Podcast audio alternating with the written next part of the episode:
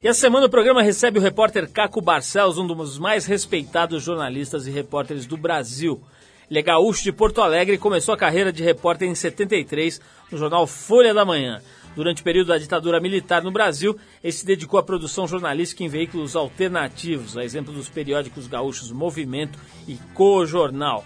Também passou pelas revistas Veja, Isto É e Repórter, mas foi na Globo, 22 anos atrás, em 85, que ele ganhou o reconhecimento do grande público e fez a sua carreira. Bom, vamos começar o programa tocando uma música e daqui a pouquinho a gente conversa então com Caco Barcelos. A música é American Woman, da banda canadense The Guess Who. Vamos ouvir.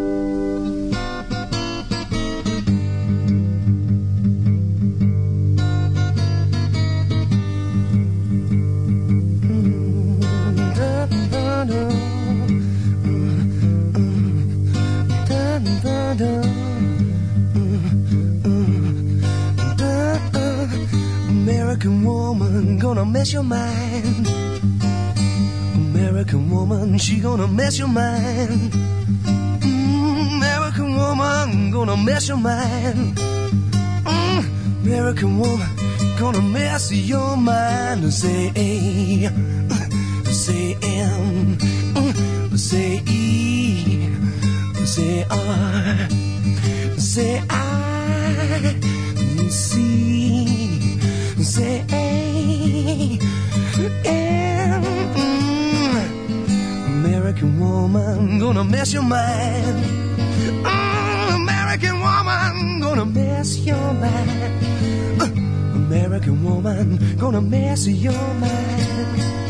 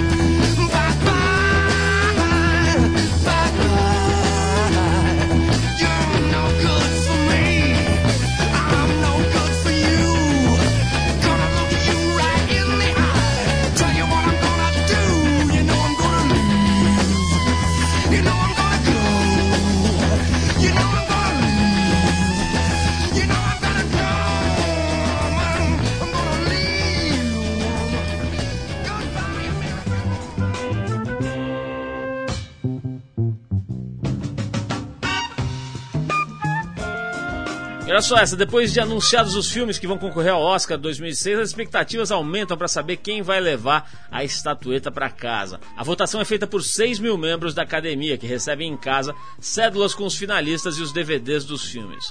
Um dos eleitores da academia, Samuel L. Jackson, admitiu essa semana que está um pouco entediado com esse processo de votação e que ele deixa os filmes e as cédulas espalhadas pela casa. Desfazendo a mística que a academia cria em torno da escolha dos ganhadores do Oscar, Samuel Jackson contou que muitas muitas vezes a arrumadeira, o cozinheiro, a babá e até o motorista dele votam no seu lugar. Os empregados do ator têm permissão para pegar os filmes espalhados pela casa, assistir e, e votar né, como quiserem.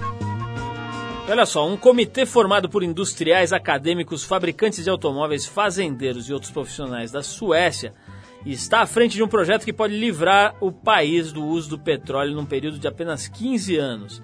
A intenção é substituir combustíveis derivados de petróleo por fontes renováveis de energia, antes que o aquecimento do planeta afete a economia e antes que a crescente escassez do, do petróleo leve a aumentos ainda maiores de preços. O país escandinavo, a Suécia, que foi, durante, foi duramente atingido pela crise do petróleo na década de 70, depende hoje em dia basicamente de energia nuclear e hidrelétrica.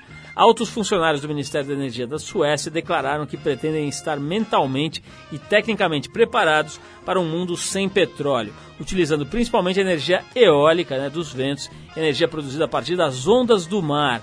Embora a primeira preocupação dessa turma seja a área econômica, essa empreitada mostra como é possível utilizar formas de energia menos agressivas ao meio ambiente.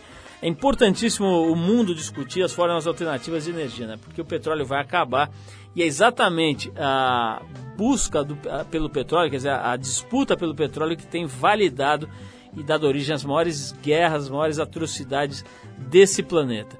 E é o seguinte, né, o preço está lá em cima. Então, uh, quem acompanha, por exemplo, o, o discurso do Fritjof Capra, o físico, vê que ele só tem falado em formas de energia alternativa, inclusive no álcool, mas também no hidrogênio, em outras maneiras de se gerar energia sem depender dos recursos fósseis, dos combustíveis fósseis finitos que já estão perto do fim, né? Importante a gente falar disso.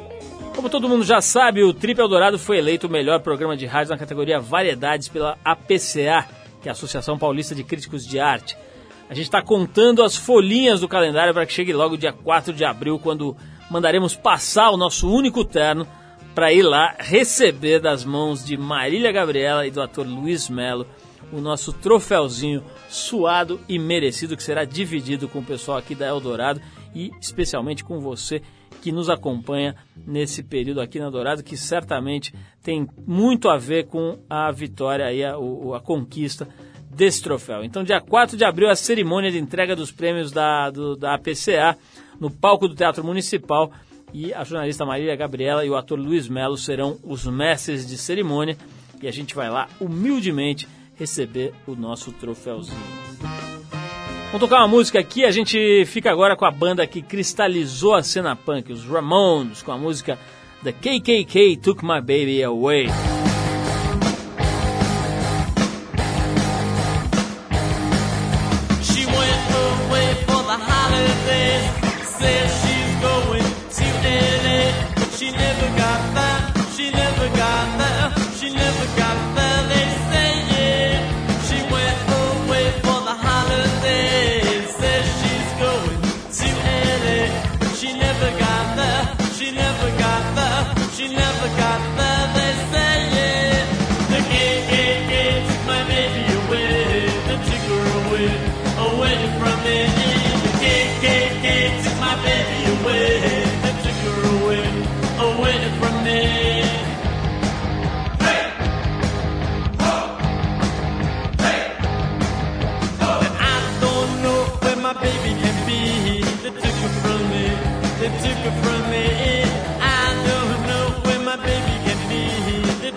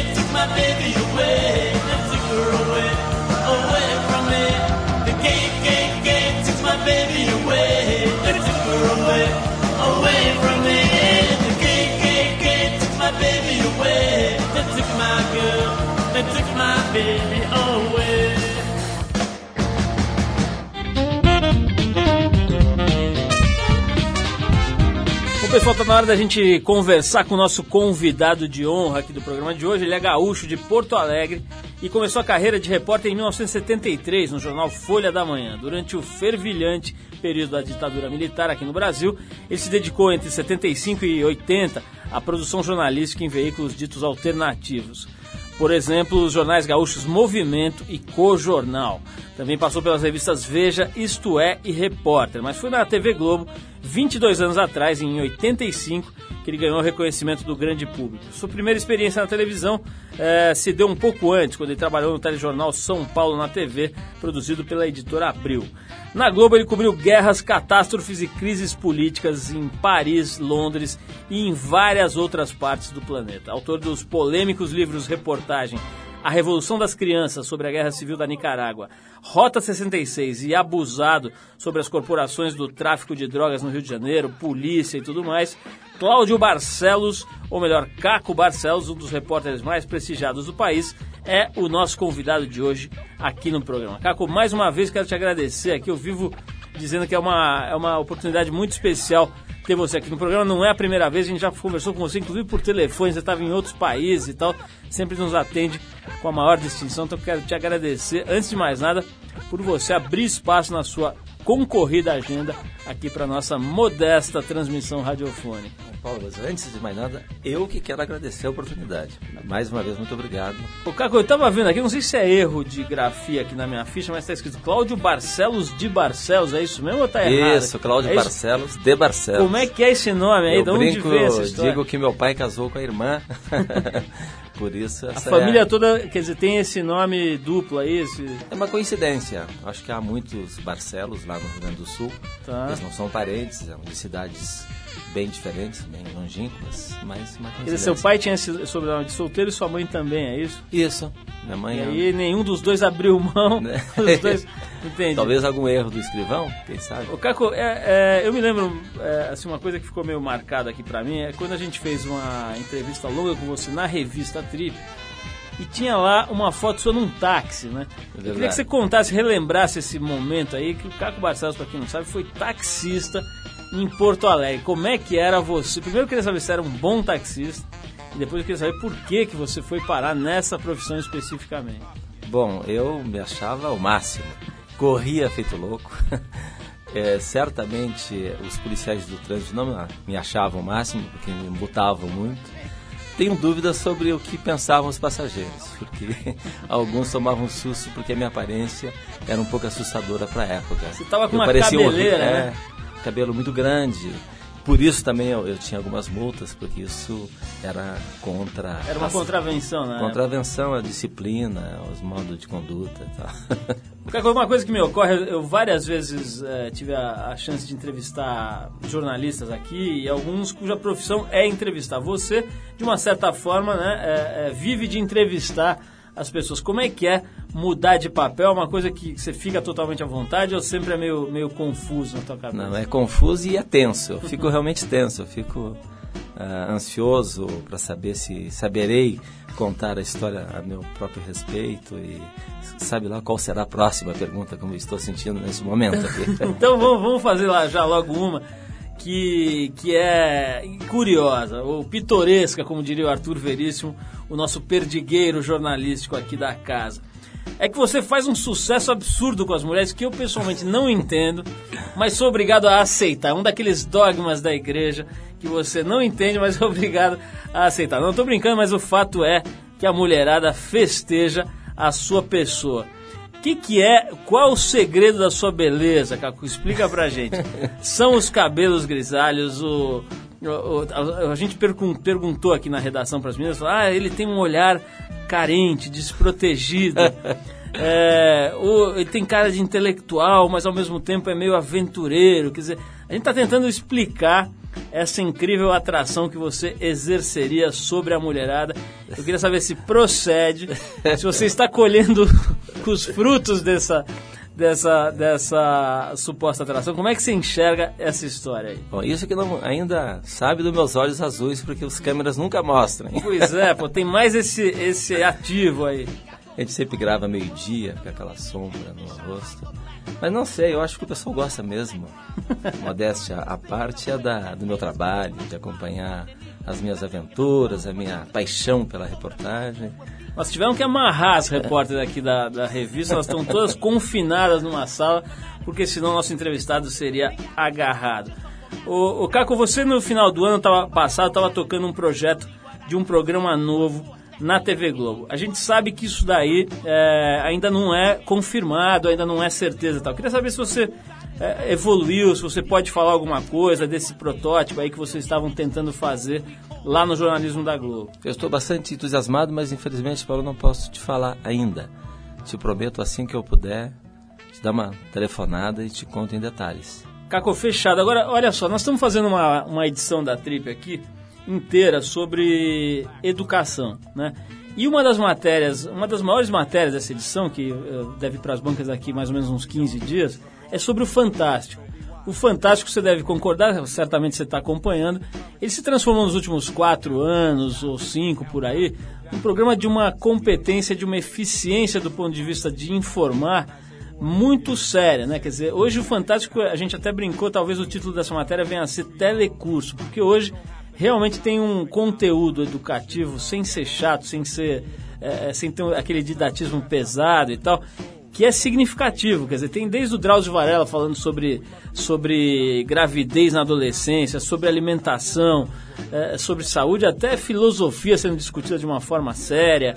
É, a Regina Casé falando sobre coisas interessantíssimas como velhice, né? Uhum. É, eu queria saber se você no teu trabalho, que é um pouco diferente, quer dizer, tem, é um outro tipo de jornalismo, se você tem essa, essa noção da, da do tamanho do, do, do, do, da abrangência né, daquele canal uhum. é, e daquele espaço que você tem, se você tem uma preocupação com esse aspecto que de, de uma certa forma a televisão hoje supre a, a função de educar que, que, caberia ao Estado, etc. Né? Quer dizer, como é que você vê essa história de de repente ter ali um papel de educador além de jornalismo? É, eu acho que esse programa conseguiu uma linguagem muito, de maneira muito feliz, que mistura jornalismo, um pouco de entretenimento, o jornalismo passado para o telespectador de uma forma criativa, interessante, instigante até. Acho que é, a gente sente isso internamente também como uma possibilidade, um, um, espaço maravilhoso para experimentar linguagem e, sobretudo, passar conteúdo de uma maneira mais atraente. Eu acho que o país precisa disso, as pessoas gostam de televisão para se informar, mas também porque, para muita gente, é uma única opção de lazer. Então, levar a informação de conteúdo para as pessoas que só têm essa opção de lazer, realmente é uma oportunidade maravilhosa que a gente tem.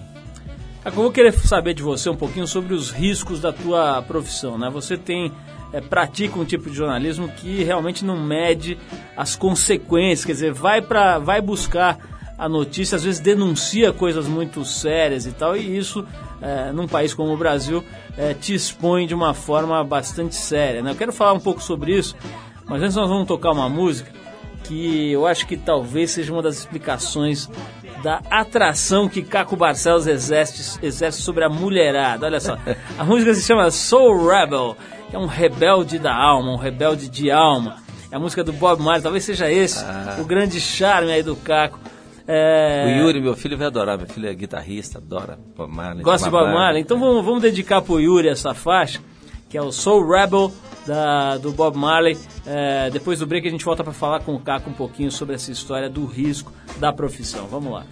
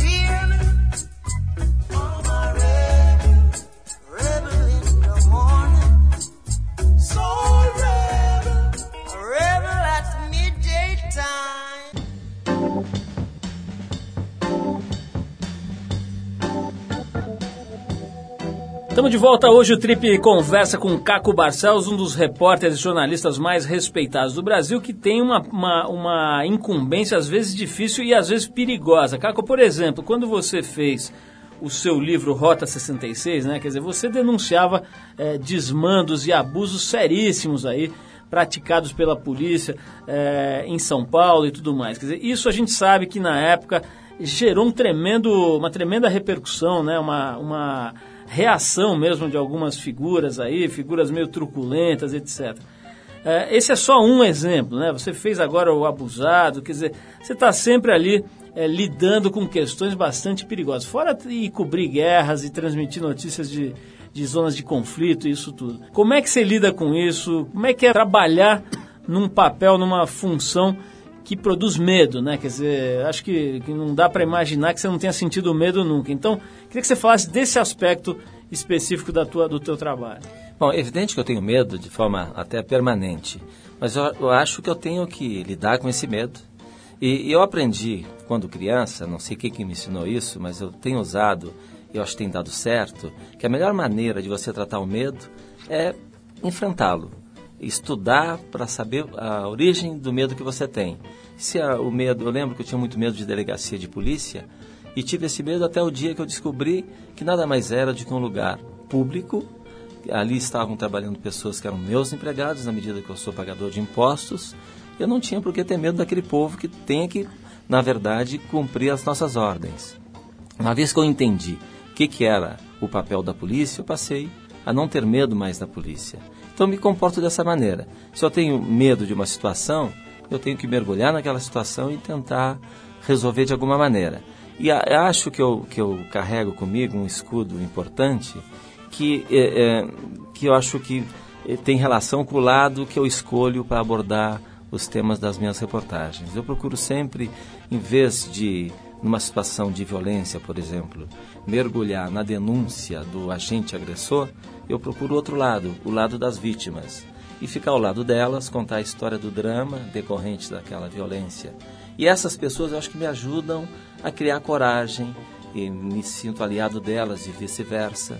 E eu acho que a gente forma dessa maneira um escudo ou uma, uma força que particularmente ninguém tem, mas que juntos eu acho que ganham uma força para enfrentar a, aquele risco potencial e tocar para frente achando que aquilo realmente tem alguma, alguma utilidade, pode servir para as pessoas melhor decidir sobre seus destinos, né?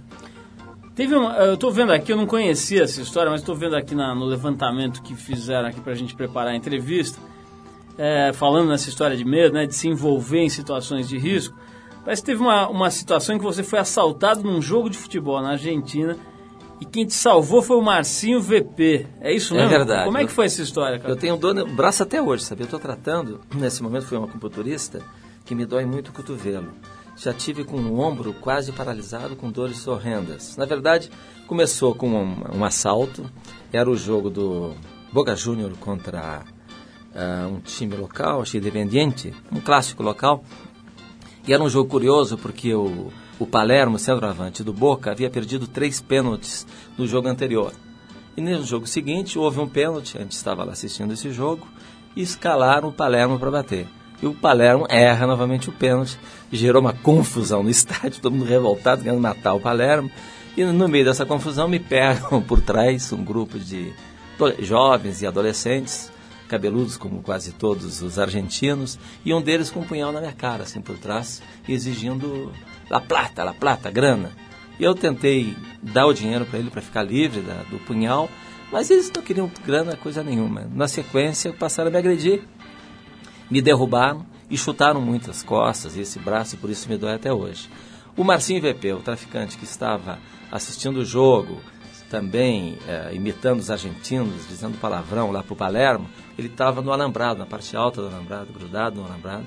E volta e meia ele olhava para mim, acenava com brincadeiras, quando de repente ele me vê no chão, ele saltou lá de cima gritando, distribuindo porrada para todo lado e eu consegui sair dali da, do sufoco.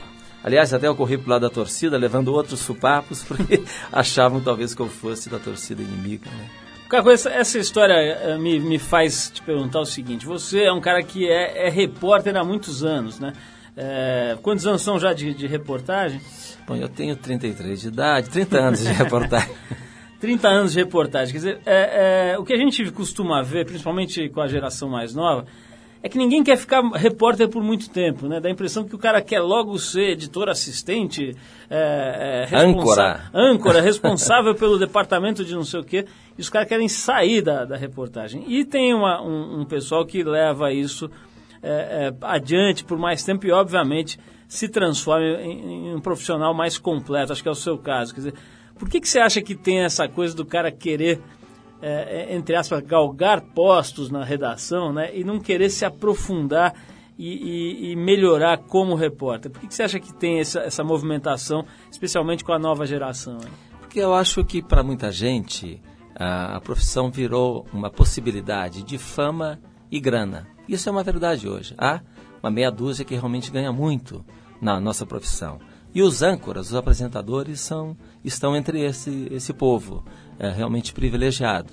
Para quem está numa faculdade e vê televisão assim, com essa possibilidade, não quer passar pelo caminho que há entre a fama ou entre o reconhecimento e, e o início da profissão, né? que é a parte mais árdua, mais complicada, que é o caminho da reportagem, do o dia a dia lá sofrido de carregar pedra, comer feijão com arroz, para chegar no final do dia ter algum, algum produto interessante. Isso, para muita gente, representa um desconforto, risco, desconforto, é, trânsito pesado. No caso de quem lida com violência, então, até mesmo risco de vida, risco de morte, melhor. E, e eu, particularmente, acho que é o caminho mais fascinante é o da reportagem. Eu sou realmente apaixonado pela profissão e como acho também para o meu crescimento pessoal fundamental que eu esteja na rua. É uma oportunidade rara, eu acho, me considero realmente um privilegiado. Eu acho que se a gente se difere um pouquinho das outras pessoas, nós jornalistas, nós repórteres, é porque a gente tem justamente esse privilégio de poder ver primeiro as coisas, né? Isso é uma oportunidade muito rara que eu pretendo preservá-la até o fim. Agora, você é, acaba tendo que, que, recrutar gente e tal para te ajudar, quer dizer, você acaba tendo que chamar uh, pessoas para trabalhar com você, jornalistas em começo de carreira. Você acha, Caco, que a, a, a faculdade de jornalismo é, é fundamental para formar um bom profissional? Como é que você, o que, que você procura quando entrevista, por exemplo, um jornalista novo para entrar numa equipe sua? É, eu acho a faculdade fundamental na medida que é um, um, um espaço voltado para a formação das pessoas. Eu acho não precisaria nem ter a faculdade, desde que cada um individualmente uh, decidisse por sua conta partir para a pesquisa, para o enriquecimento pessoal, principalmente para a leitura. Mas acho legal que a faculdade tenha ali profissionais preparados para ajudar as pessoas a, a ganharem rumo e, e por um foco realmente né, na, na, na uh, e, e, sobretudo, mais que, que dar o foco na, na, formação intelectual, oferecer as ferramentas que hoje são caras, né? sobretudo para quem por exemplo, vai seguir o caminho da televisão, é interessante você ter um estúdio para treinar, ter câmeras, ter pessoal, equipe que te ajude nessa formação.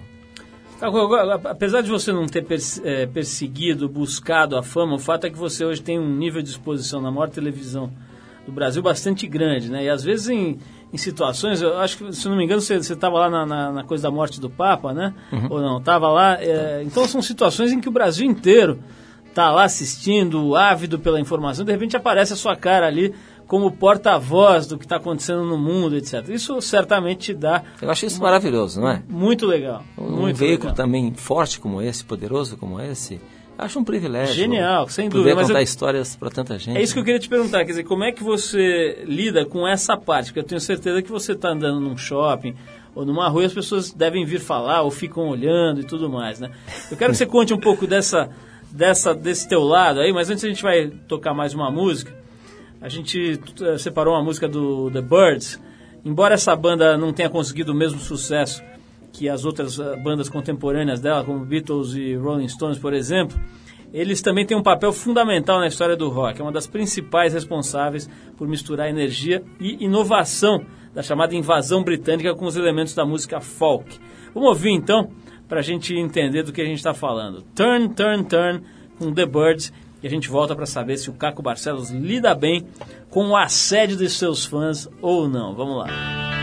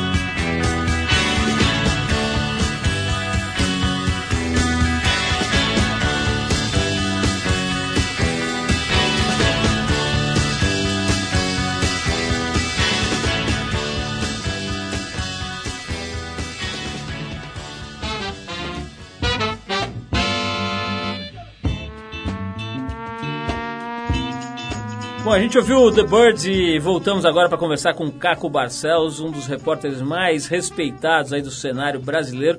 Não só repórter, né? Escritor, publicou vários livros, livros importantes e gostosos de ler também.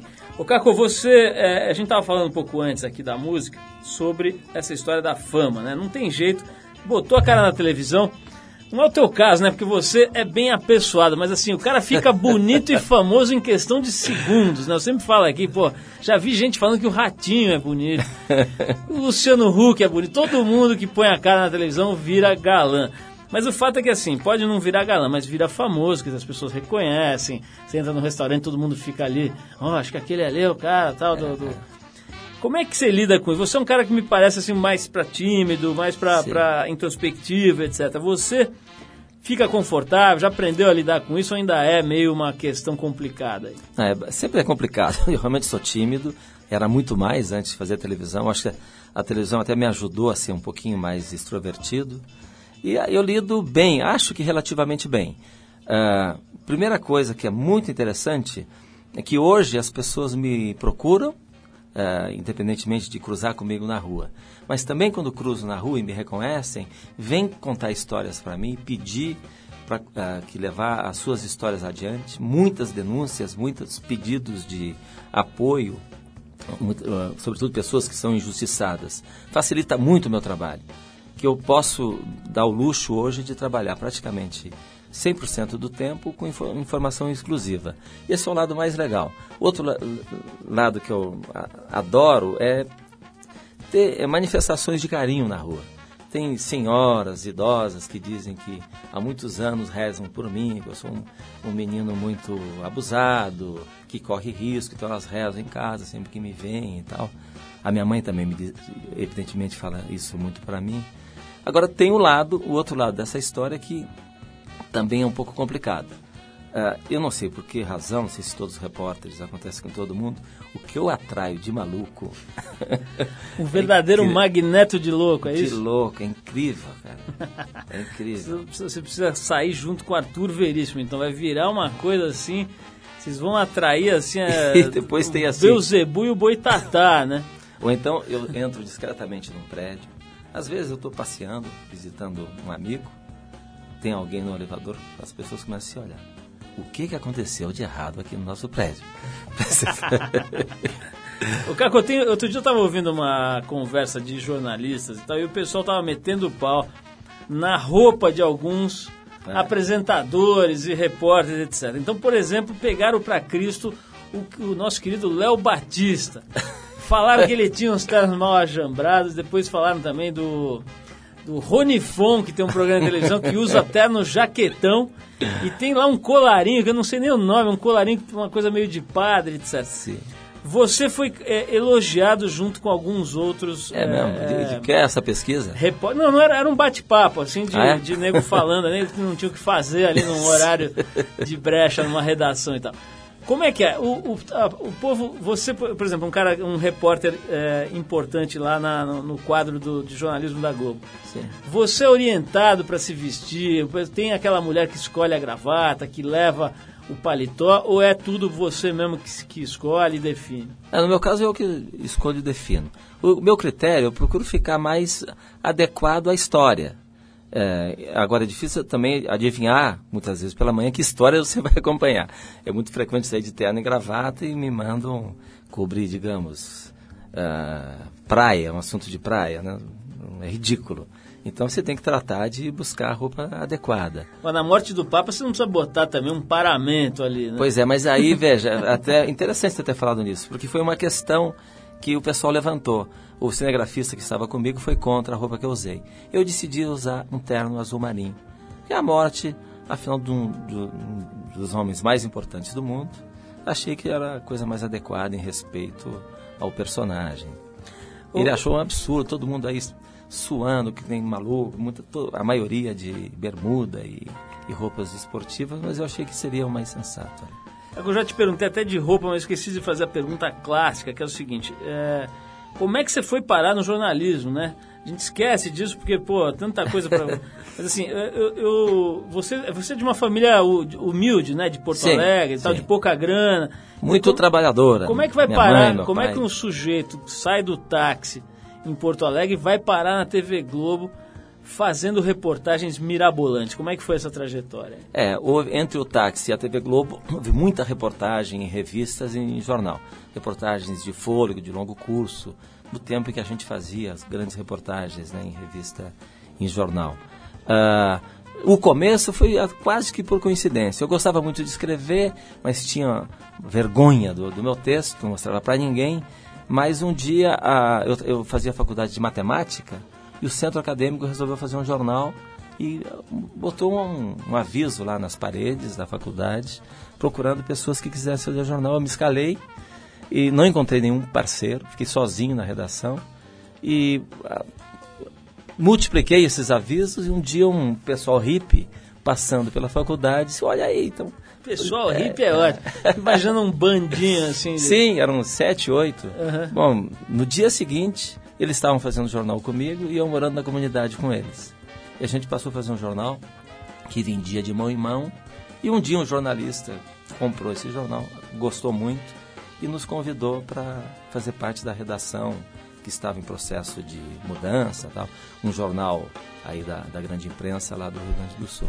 Eu comecei dessa maneira. Caco, falando em Rio Grande do Sul, a gente está no ar pela Atlântida, em Porto Alegre, em todo o sul ah, é? do Brasil. Eu queria que você falasse um pouquinho sobre a tua cidade, né? Porto a Alegre. A cidade onde você cresceu ali e tal, Porto Alegre. O que, que tem de melhor e de pior em Porto Alegre, na tua opinião? Ah, o de melhor é a, é a coisa da dualidade. Tudo é, é, são opostos no Rio Grande do Sul times são dois, basicamente, né? o Inter e o Grêmio. Ah, ah, eu lembro que o meu avô, ah, um pouco antes de morrer, me disse que ele era Inter fanático e detestava os militares e culpava a morte dele, que era bronquite, colocou culpa nos militares. Tudo é muito radical lá. Eu acho o, o melhor é você observar esses extremos. Mas também eu acho que é o pior defeito nosso. As duas coisas se misturam. Porque a, a vida não é assim, né? Tão maniqueísta, tão, tão é, é, baseada em, em extremos. Eu acho que o mais interessante da vida são os extremos, mas você continua com coisas, coisas são mais complexas. Você né? continua com raízes lá, visita bastante a cidade. Visito bastante porque minha família toda está lá. Onde você gosta de ir em Porto Alegre, por exemplo?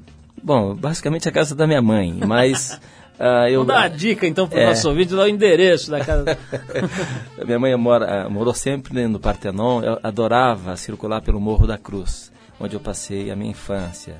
Hoje, infelizmente, dominado pelos traficantes é, locais. Aliás, quando eu ia lá, sempre era apresentado pelos chefes de tráfico também, pelos meus amigos de infância.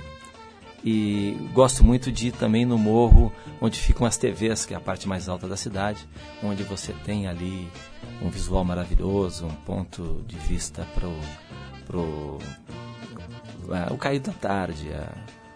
Muito interessante ver lá de cima, acho muito bonito. Falando em cidades, você é um cara que tem tido a oportunidade de viajar muito, né, de conhecer e de morar mesmo, né, em outros países e tudo mais.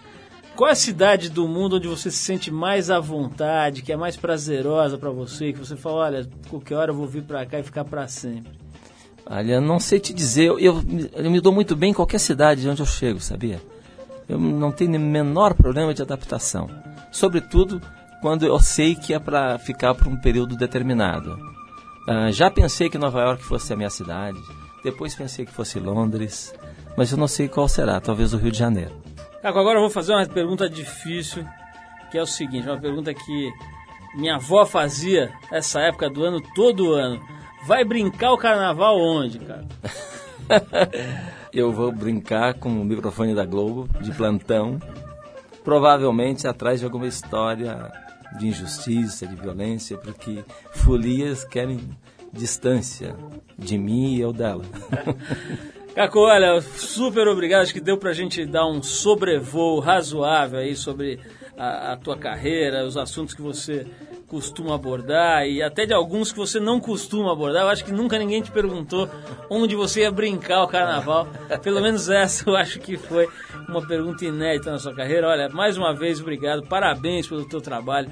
Tenho certeza que desde as primeiras linhas no Co-Jornal até a reportagem que você vai fazer esse é, é, feriado agora de carnaval, nunca faltou aquela chama, aquela disposição de revelar a verdade, de trazer luz para os temas que são transformadores, que mudam a cabeça das pessoas. Isso é uma coisa absolutamente indispensável para a gente ter uma sociedade que possa é, ostentar, vamos dizer, a, conotação, a, a, denominação de democrática. Então, parabéns pelo teu trabalho.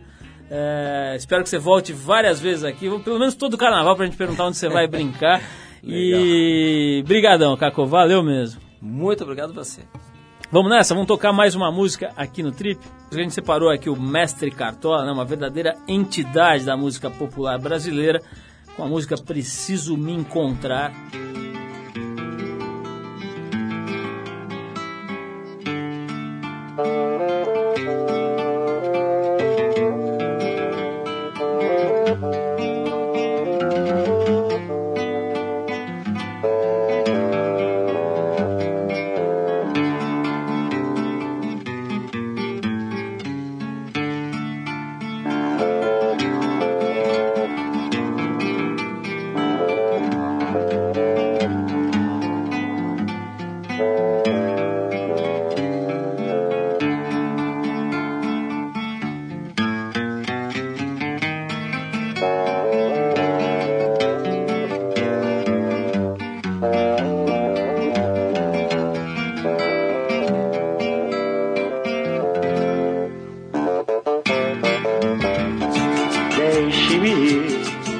Preciso andar, vou por aí a procurar, sorrir pra não chorar. Deixe-me, preciso andar, vou por aí a procurar, sorrir pra não chorar. Quero assistir ao sol nascer, ver as águas dos rios correr ouvir os pássaros cantar. Eu quero nascer, quero viver, deixe-me, preciso andar. Vou por aí a procurar, vida não chorar. Se alguém por mim perguntar, diga que eu só vou voltar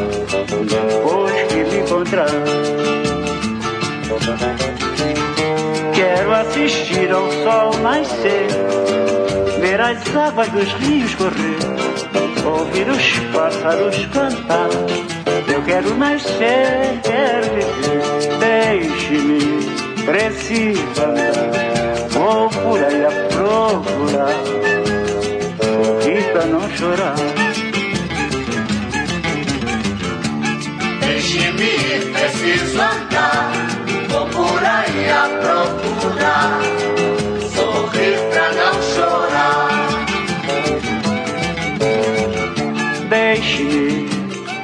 preciso andar, vou por aí a procurar, sorrir